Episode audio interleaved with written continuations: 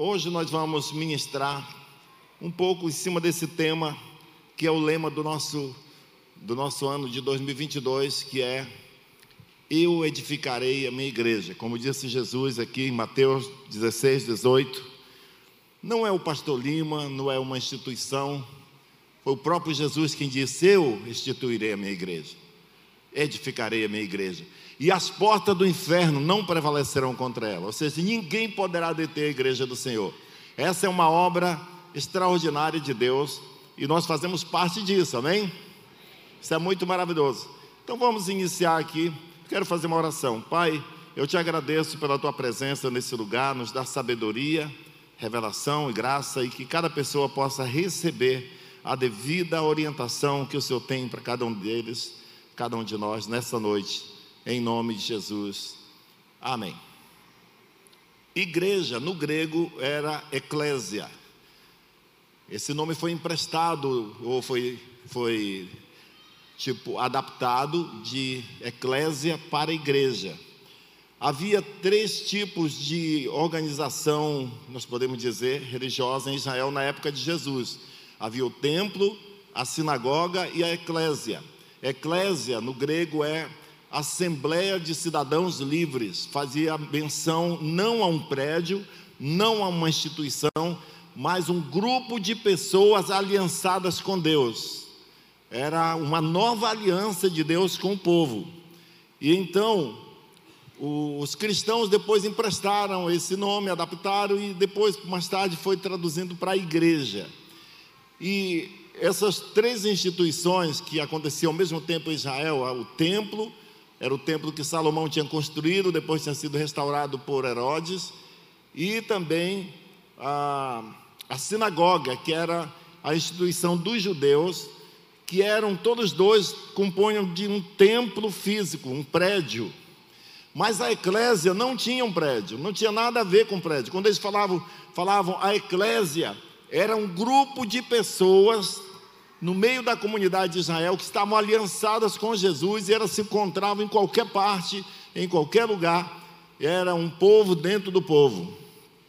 Mais tarde também eles passaram a adotar o nome de igreja e aí começou a relacionar também com o templo. Hoje a gente diz assim: "Ah, eu vi uma igreja em tal lugar". Quando você vai de Santarém para Manaus ou Manaus para Santarém de barco, o que você mais vê na beira daquele rio é igrejas da paz. Aí você fala assim: eu vi um monte de igreja. E como você sabe que era uma igreja? Porque era um prédiozinho com uma cruz na frente ou um nome igreja. Mas na verdade você não viu igreja, você viu um prédio. Porque igreja somos nós.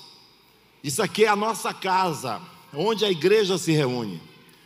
Então, quando Jesus mencionou, eu edificarei a minha igreja, ele não estava falando de um prédio, de uma instituição com CNPJ. Ele estava falando de uma aliança, de um povo que passou a viver por ele e para ele. Ele estava falando, eu edificarei minha igreja. Essa palavra, na verdade, ele falou o apóstolo Pedro, quando um dia ele perguntou para os seus discípulos: Quem as pessoas dizem que eu sou? E eles responderam lá: uns dizem que tu é Elias, outros acham que você é João Batista, que ressuscitou dos mortos outros acham que você é um profeta. E ele disse: Se vocês, quem vocês dizem que eu sou? E Pedro, inspirado pelo Espírito Santo, disse: Tu és o Cristo, o Filho do Deus vivo. E na hora Jesus disse para ele: Bem-aventurado és tu, Simão, Bajonas, quer dizer, filho de Jonas, porque não foi carne nem sangue que te revelou, ou seja, você não aprendeu isso com ninguém não foi a teologia que te ensinou isso. Você não ouviu isso de nenhuma outra pessoa. Foi meu Pai que está no céu que te revelou isso. E eu também te digo: tu és Pedro, e sobre esta pedra eu edificarei a minha igreja. Que pedra ele estava falando? Alguns pensam que era Pedro, mas não. Ele estava falando em cima dessa revelação que você teve, Pedro. Tu és Pedro, e sobre esta pedra, sobre esta revelação, que você teve de que Jesus é o Cristo. Porque, irmãos, naquela época o mundo estava vivendo em profundas trevas. Desde a antiguidade, desde que o povo saiu do Egito, sempre o povo de Israel se desviou, Por várias vezes eles foram levados para o cativeiro como punição pelo seu pecado, eles se misturaram com os idólatras, eles praticavam idolatria dentro de Israel, daí Deus punia, levou eles para o cativeiro, e esse período que Jesus nasceu, foi naquele período de 430 anos entre o Antigo e o Novo Testamento. Um período chamado de período das trevas, quando não havia profeta profetizando, quando não havia, a religião estava paralisada, a Bíblia diz que cada um fazia o que bem entendia da vida, eram profundas trevas, e foi nesse tempo, aproximadamente 3 mil anos, 2.500 a 3 mil anos depois de Adão, foi nesse tempo que Deus resolveu enviar o seu Filho, Salvador do mundo, aquele que ele havia prometido desde o Gênesis. Ele disse: Adão pecou, foi expulso do jardim, a terra foi amaldiçoada, todo mundo está afastado de Deus, mas um dia eu vou mandar um Salvador. E o povo de Israel, aqueles mais, radica, mais, mais ortodoxos, mais centrados, aguardavam esse dia. Até que de repente, Pedro teve revelação: você é o Cristo. Cristo não é o nome próprio de Jesus, Cristo é um título para ungido, é uma posição, é o escolhido de Deus. Você é aquele que Deus mandou para salvar o mundo dos seus pecados. Então Jesus falou: sobre esta revelação, eu vou edificar a minha igreja. Então a igreja não é também apenas um ajuntamento de pessoas. A igreja é o ajuntamento de pessoas que têm revelação de que Jesus Cristo é o Senhor. É, é o, a igreja é composta por pessoas que tiveram essa revelação de que Jesus Cristo é o Salvador do mundo, sem Ele eu não posso viver e eu entrego a minha vida a Ele. Por isso que não adianta nada você forçar seus filhos a se converter. Tem mulheres que nos procuram às vezes, pastor, por favor, faz o meu marido converter. Não tem jeito, minha irmã, é só quando ele tiver revelação. Não adianta você forçar seu marido, você tem que ir para a igreja, você tem que ir para a igreja, se você não for, vai para o inferno. Ele pode até vir, mas ele só vai mesmo fazer parte da igreja. Ele só vai mesmo converter quando ele tiver revelação. Aí sim, vai ter um dia que de repente ele está aí ouvindo a palavra e vai vir aquela revelação. E ele vai levantar daí chorando e vai vir aqui entregar a vida para Jesus. Jesus disse: Ninguém vem a mim, a não ser que seja atraído por meu Pai. Então, todos aqueles que tiveram essa revelação, alguns vieram porque ouviram o Evangelho e tiveram o coração aberto para aceitar. Outros, por meio de sofrimento, chegaram a um ponto que estavam à beira da morte, ou à beira do abismo, e eles tiveram revelação: agora a minha vida está acabada, só Jesus pode me salvar. Eu aceito Jesus, ele aceita do mesmo jeito. Deus é tão bom, né? Que nos perdoa. Mas é quando tem essa revelação. Então a Bíblia diz que Deus edificou a igreja, está edificando a sua igreja, e as portas do inferno não podem prevalecer contra a igreja. Não há ninguém nem nada que possa destruir a igreja. Desde o comecinho, a igreja foi perseguida. Sempre houve nações, reis, organizações que tentaram destruir a igreja, destruir a igreja. Nunca conseguiram e nunca vão conseguir, porque a igreja é de Deus. Hoje mesmo, se você ligar nos jornais, você vê que tem autoridades, está escancarado o desejo de alguns de oprimir a igreja, mas a igreja segue em frente como um exército poderoso. Amém, irmãos? Nós vimos aqui nesse vídeo do pastor Paulo, e de manhã eu passei outros vídeos sobre igreja perseguida, de irmãos que foram e estão sendo hoje, hoje em dia, torturados pela sua fé. Você sabia que milhares e milhares de pessoas, milhões na verdade, estão sendo perseguidos. Você sabia que aqui mesmo na América Latina tem países que estão vivendo um alto grau de perseguição cristã perseguição contra o cristianismo, contra o evangelho. Mas a igreja nunca vai perder, porque ela é do Senhor Jesus. Amém? Então, eu quero falar com você sobre isso. Não basta ter uma religião não basta a gente estudar algumas coisas e fazer parte de uma comunidade. É preciso a gente ter essa revelação que Pedro, teve, que Pedro teve sobre Jesus Cristo, o Senhor da glória. Amém? Isso é muito maravilhoso. Agora, a principal missão da igreja é fazer com que cada homem cada mulher tenha esse encontro com o Senhor Deus. Cada pessoa faça parte desse reino. A pregação de Jesus foi: arrependei-vos, porque está chegando o reino de Deus. Arrependam-se da sua maneira de viver, autônoma, independente, fazendo o que você quer. Arrependa-se e creia no Evangelho. Que Evangelho? Boa notícia de que o reino de Deus chegou, que agora Ele está trazendo o seu governo. Irmãos, deixa eu fazer uma, dizer uma coisa para você, como igreja. Os profetas do Antigo Testamento desejaram fazer parte da Igreja da Paz de hoje. Você vai sorrir, talvez, pensar que é uma brincadeira. Mas foi Jesus quem disse: os profetas desejaram ver um dos dias do Filho do Homem e não viram. Mas vocês estão aqui tendo um encontro com Ele, convivendo com Ele. Os profetas da antiguidade desejavam, eles sabiam que esse dia ia chegar e que Deus ia habitar no meio do seu povo, e eles desejaram isso, mas eles morreram e não viram. Nós estamos vivendo isso. O Espírito Santo habita em nós. Jesus mora comigo, mora com você. Vem para cá, vai para sua casa, vai para o trabalho. Nós devíamos ser um povo mais envolvido, mais comprometido. Deus espera que nós façamos o trabalho de levar esse evangelho a cada pessoa que encontrar conosco no nosso dia a dia. Esse é o papel da igreja. A tarefa de fazer discípulo de todas as nações foi confiada à igreja e seus membros. Ela não pode ser transferida para mais ninguém. Nenhuma outra instituição, nenhuma ONG, nem governos, nem político, ninguém pode levar o reino de Deus. Só a igreja tem essa prerrogativa. Sabe, a igreja tem um poder extraordinário. A igreja tem o poder de entrar na alma das pessoas, nos momentos de crise ou nos momentos de alegria. É só a igreja que alcança o coração das pessoas. Sabe, tem muitas instituições boas, como a Cruz Vermelha e outras.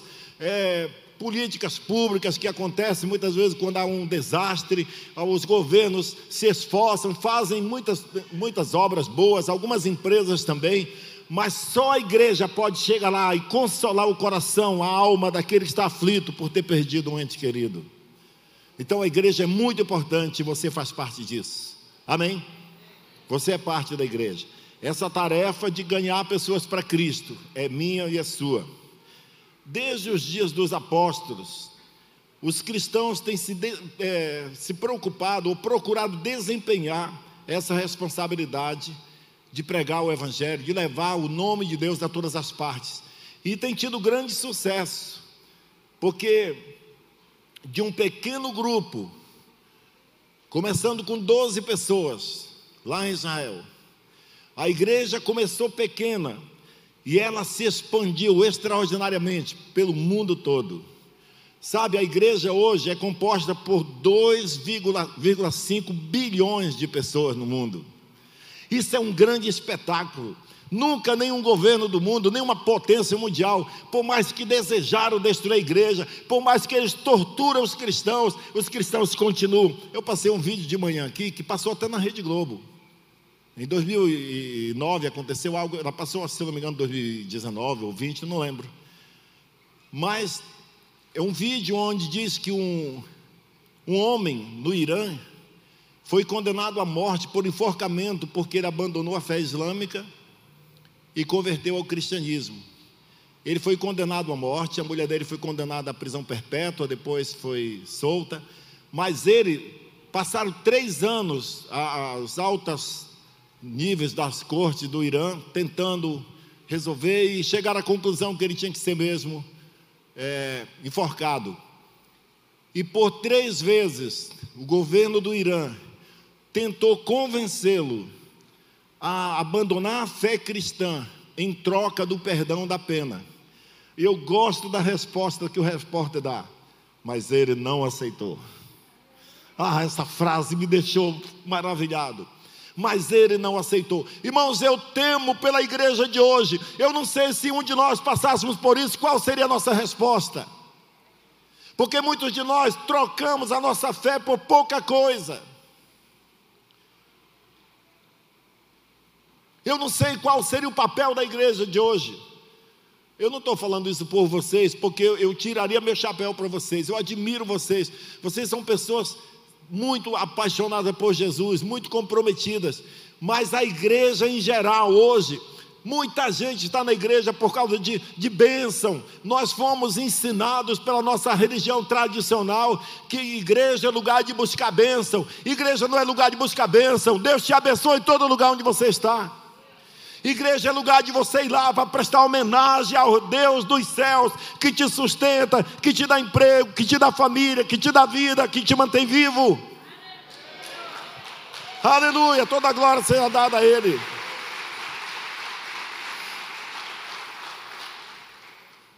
Só gente mesquinha que vai para a igreja só para buscar bênção. E se não receber a bênção, não fico na igreja.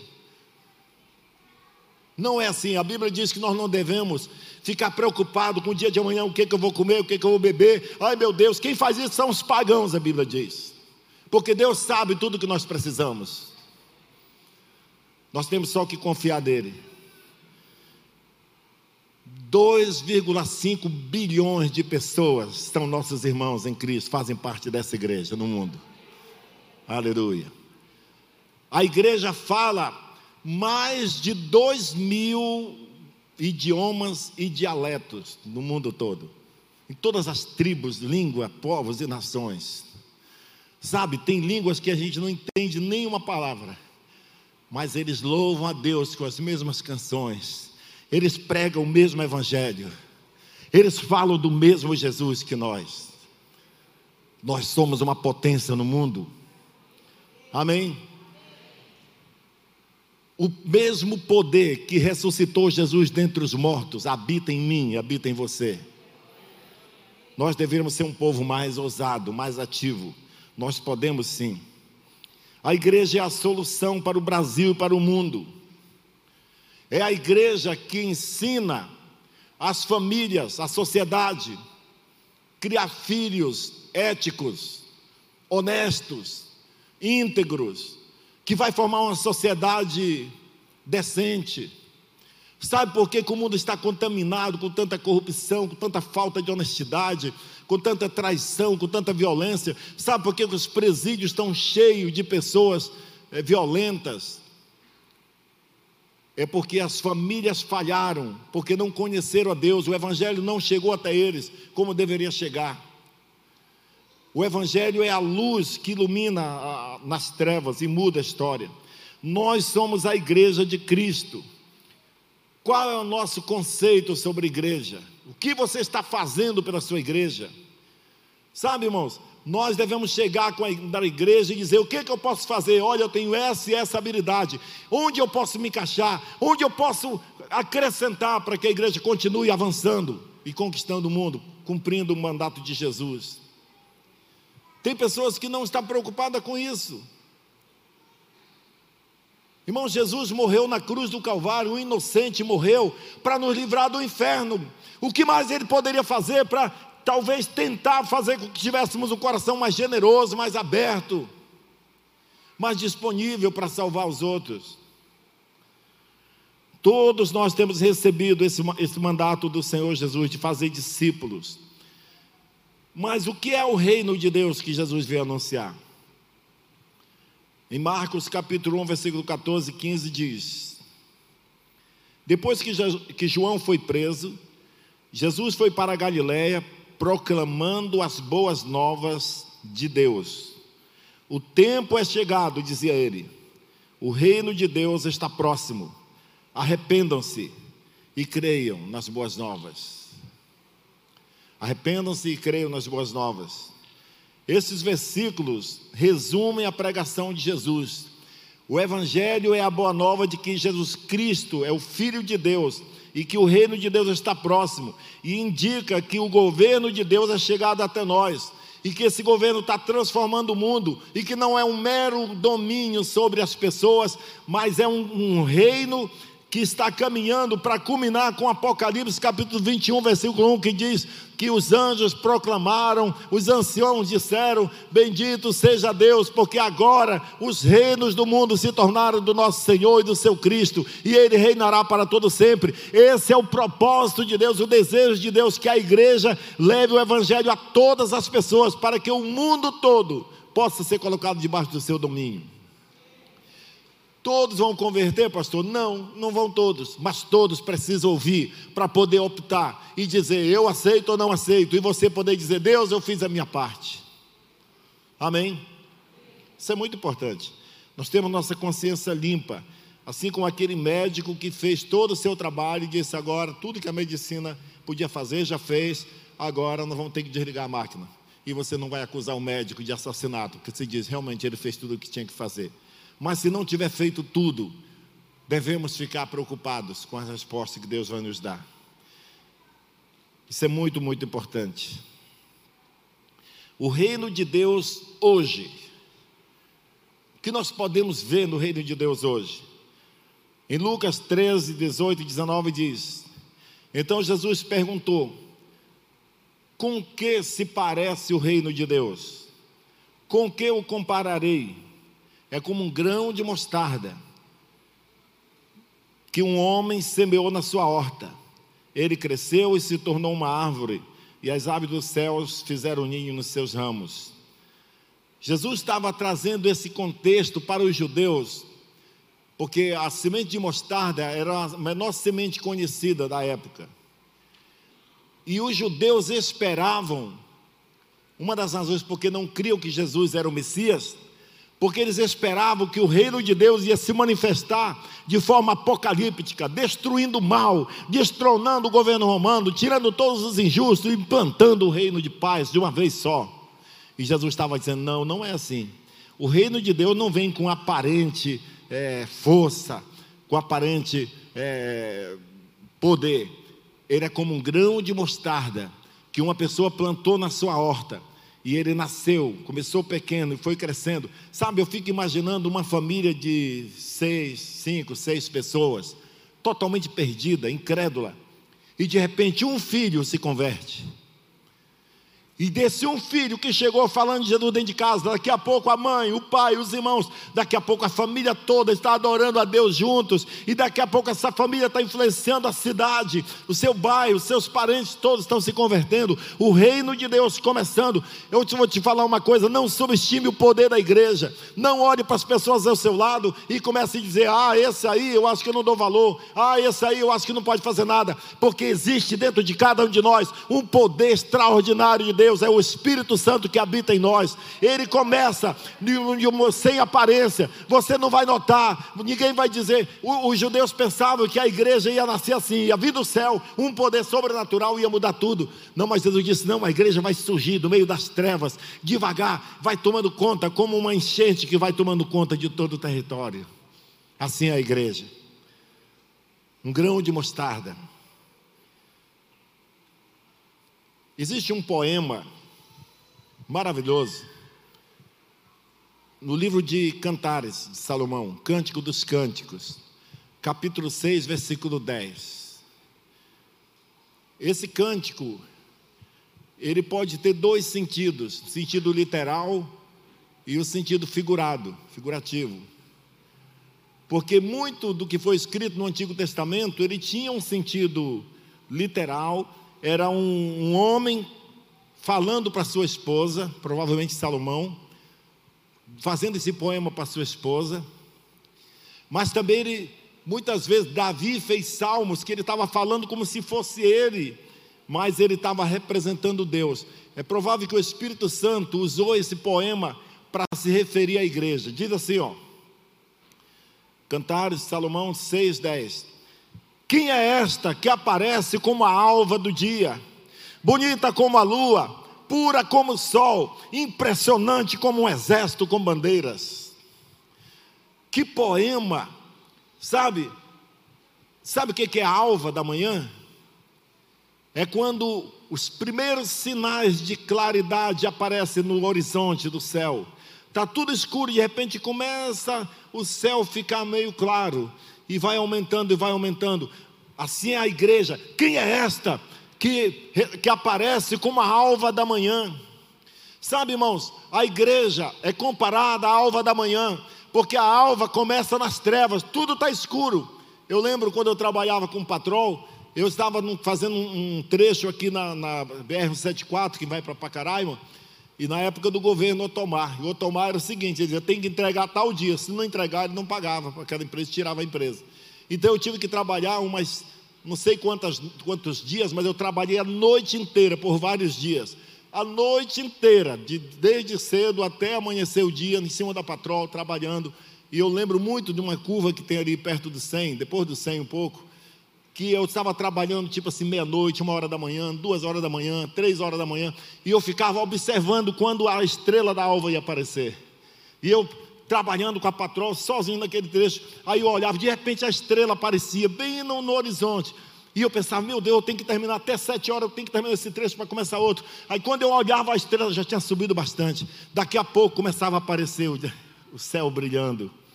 Assim é a alva da manhã, isso é a alva da manhã. Sabe como Deus olha para a igreja? A igreja ela nasceu das trevas, daquele período maligno, onde o, povo não estava buscando a Deus, mas ali começou a nascer uma família convertendo. Doze homens, depois 120, depois 500, e vai aumentando, e chegou a esse ponto de 2,5 bilhões no mundo. E nós fazemos parte disso. Na sua família, na minha família, fui o primeiro a converter.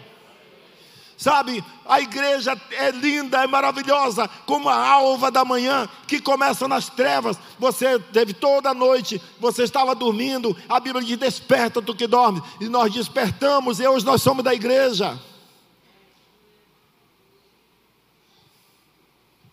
E ela vai crescendo cada dia mais. Também a Bíblia diz aqui, o texto diz que ela é bonita como a lua. Qual casal que nunca ofereceu a lua para sua noiva, né? Olha a lua cheia, ai amor, eu, se eu pudesse eu te daria a lua.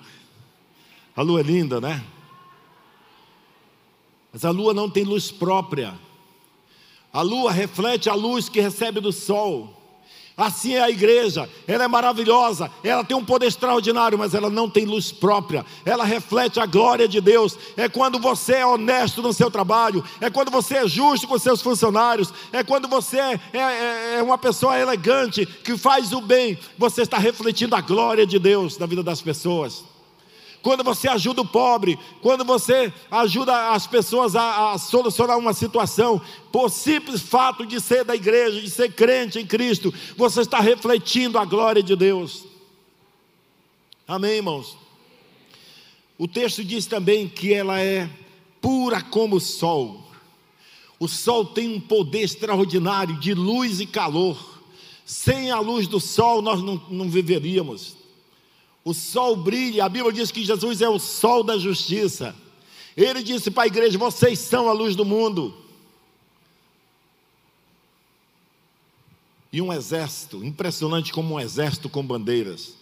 Sabe, irmãos, é muito lindo quando um exército vence uma batalha e que eles voltam. Sabe, o exército tem uma, umas liturgias maravilhosas. Quando eu servi no exército, sabe, naqueles dias que a gente fazia aqueles treinamentos bem puxados, que depois eles iriam celebrar a vitória. Todos vocês passaram e eles faziam uma formatura, eles enfeitavam o quartel, eles botavam aqueles rojões, tudo preparado para na hora que a gente estivesse passando, marchando com a nossa arma, com aquelas bandeiras, estourava aquelas bombas, dando boas-vindas, sabe? E o coronel chegava lá e dava boas-vindas a todo aquele, aquele pilotão. E sabe uma coisa linda, maravilhosa? A Bíblia diz que a igreja, ela é impressionante, como um exército com bandeiras. Isso é muito maravilhoso. A igreja tem essa grande importância. Nós precisamos ser mais conscientes do que nós somos nessa terra. Número três, como implantar o reino de Deus? Como eu posso implantar o reino de Deus? Se todos nós somos convidados para fazer isso, primeiro passo é você permitir que Deus governe sua vida. O primeiro passo é você permitir que Deus assuma o governo da sua vida.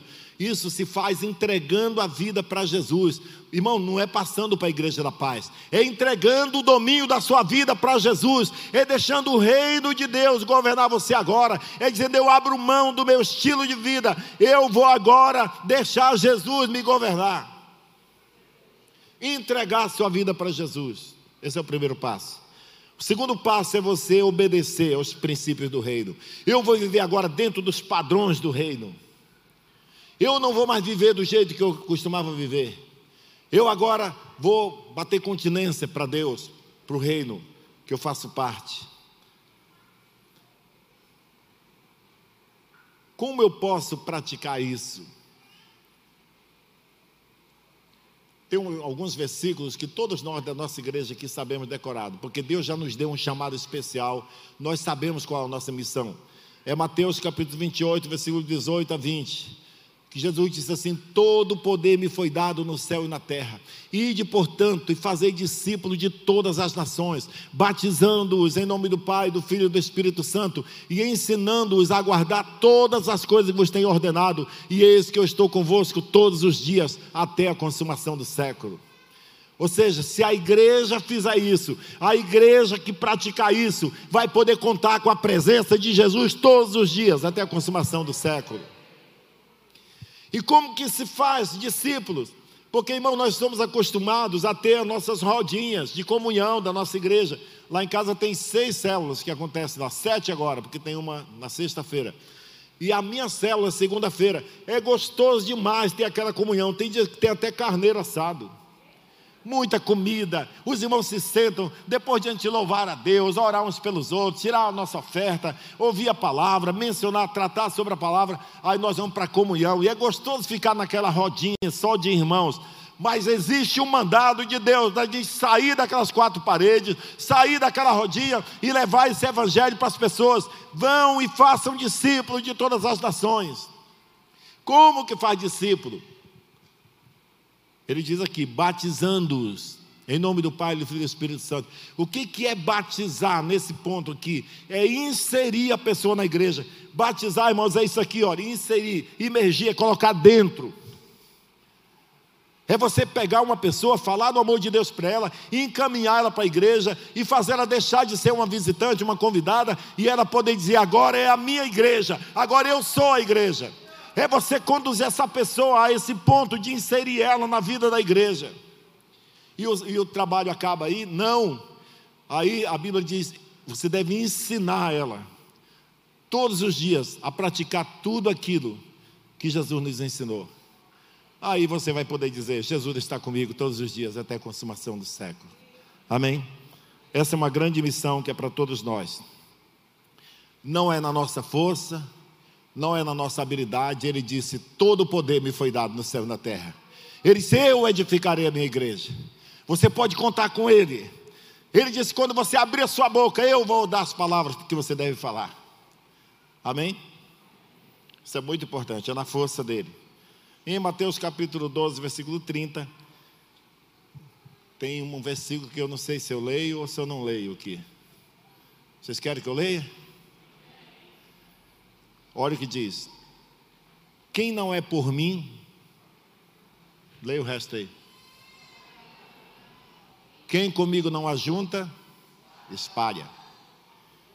Ah, irmãos, tem vezes que o pastor fala esse mesmo versículo aqui e as pessoas ficam melindradas, saem da igreja. Ah, o pastor está chamando a atenção. Mas eu vou deixar Jesus mesmo chamar a atenção. Mateus capítulo 12, versículo 30 diz: Quem não é por mim é contra mim. Quem comigo não ajunta, espalha. Ou seja, quem não faz nada está atrapalhando. Quem não se envolve está sendo um peso. Sabe, eu não estou dando uma bronca em vocês, porque eu sei que essa igreja é envolvida. Eu estou dizendo para nós sermos mais ainda, mais conscientes ainda. Não deixar que os de fora nos influenciem. Não, nós vamos influenciar os de fora. Nós temos um chamado de Deus para conduzir um grande avivamento. Deus prometeu que vai trazer um grande avivamento para essa cidade. Vai começar aqui no norte e vai atingir todo o Brasil, mas vai começar aqui. Você e eu precisamos estar dentro disso até o pescoço. Para a glória dele, para o louvor dele.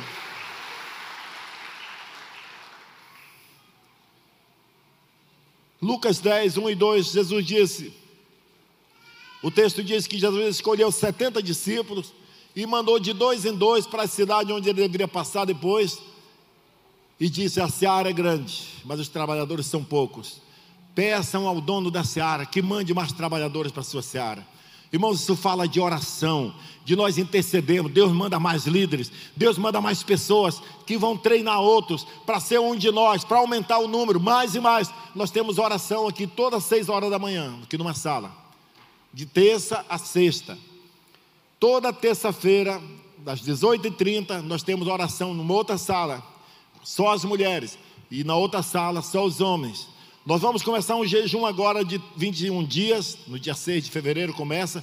Vamos ter mais oração. E nós estamos clamando, Deus, nós queremos ganhar mais pessoas. Deus, nós queremos ter mais gente trabalhando. Nós vamos conquistar o maior número de células para conquistar mais pessoas. Venha orar com a gente. Venha fazer parte disso. Rogue ao Senhor da Seara que mande mais trabalhadores. Talvez você nunca vai ser um líder, mas você pode ser aquele que ora para Deus mandar outros líderes. Amém? Isso é muito importante.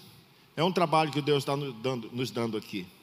E em Mateus 24, 44, Jesus disse: Estejam preparados, porque o, o filho do homem virá a hora em que vocês menos esperam.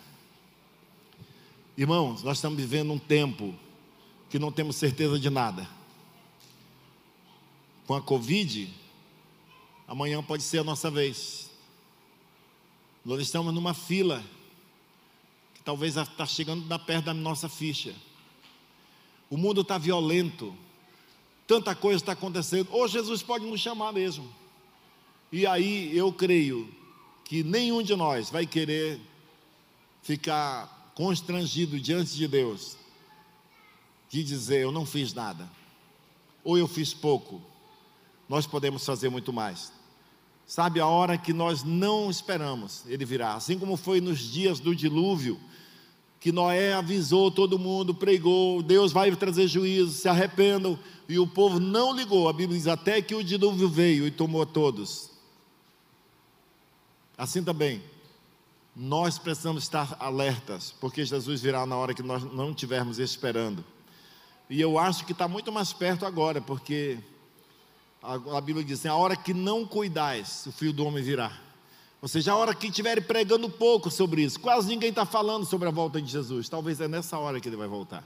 Talvez isso é um sinal de que ele está para voltar. Até as pessoas do mundo, elas estão dizendo: acho que Jesus está para voltar, o mundo está para se acabar, porque a situação não está bonita. Nós que temos a luz devemos estar preparados e preparando pessoas, amém? Agora, uma promessa maravilhosa de Jesus em Mateus 24, 14, que diz: e será pregado este evangelho do reino a todo mundo, para testemunho a todas as nações. Então virá o fim. Irmãos, aqui mesmo em Boa Vista, embora você diga, Boa Vista, todo mundo tem uma Bíblia. Hoje, quem tem celular tem Bíblia, pode ter a Bíblia. Hoje as pessoas conhecem um pouco de Deus, mas tem muita gente que mora na nossa cidade que nunca teve uma boa explicação do Evangelho. E cabe a nós levarmos essa boa explicação, através de uma boa amizade, através de boas maneiras, sendo uma pessoa é, amiga, conquistando essas pessoas, trazendo, fazendo elas sentirem confiança em nós, para que possa abrir o coração e nós levarmos esse evangelho do reino, para que elas tenham a chance de escolher conscientemente o que elas querem, porque muitos estão enganados, pensando que estão bem lá no mundo. E é a nossa tarefa, a nossa responsabilidade levar elas a essa verdade. Todos devem ter a oportunidade de ouvir sobre a salvação e fazer a sua escolha. Todos devem ter essa oportunidade. A nossa tarefa não se resume apenas em falar do Evangelho, mas treinar outros para somar conosco nessa nobre missão. Eu creio que Deus chamou essa igreja para essa missão específica de ganhar almas, fazer discípulos, formar grupos pequenos, vínculos uma igreja que não depende do prédio. Isso aqui é a nossa casa. Eu acho legal que o nosso nossa construção lá, nós chamamos de nossa casa. Nós não chamamos de igreja, chamamos de nossa casa. Porque a igreja somos nós, o povo, o povo unido, o povo que tem o mesmo Deus habitando em si. Essa é a igreja de Cristo. E nós estamos no caminho certo. Eu quero declarar sobre a sua vida um tempo diferente, de renovação. Nós estamos no começo do ano, é tempo da gente renovar completamente a nossa fé. Amém? Eu quero fazer uma oração por cada um dos irmãos, pedindo a graça de Deus sobre sua vida. Talvez naquelas áreas que você tem tido dificuldade até de crer, talvez você tenha tido dificuldade de ler a Bíblia, talvez você tenha dificuldade de orar. Talvez você está um pouco é, é, influenciado pela internet ou pelas coisas do mundo e você acha que não tem muito tempo para Deus. Eu quero orar nessa noite pedindo que em nome de Jesus se quebre toda a cadeia que tem prendido você longe da intimidade com Deus. Eu oro que toda nuvem que abafa que ofusca a visão de cada um, que faz com que você não tenha revelação daquilo que você vive hoje, do privilégio que você tem de fazer parte do reino de Deus, possa se dissipar e abrir seus olhos espirituais para você começar a caminhar com, como um exército com bandeiras, um exército impressionante, animado, encorajado, corajoso, cheio de fé. Amém, irmãos?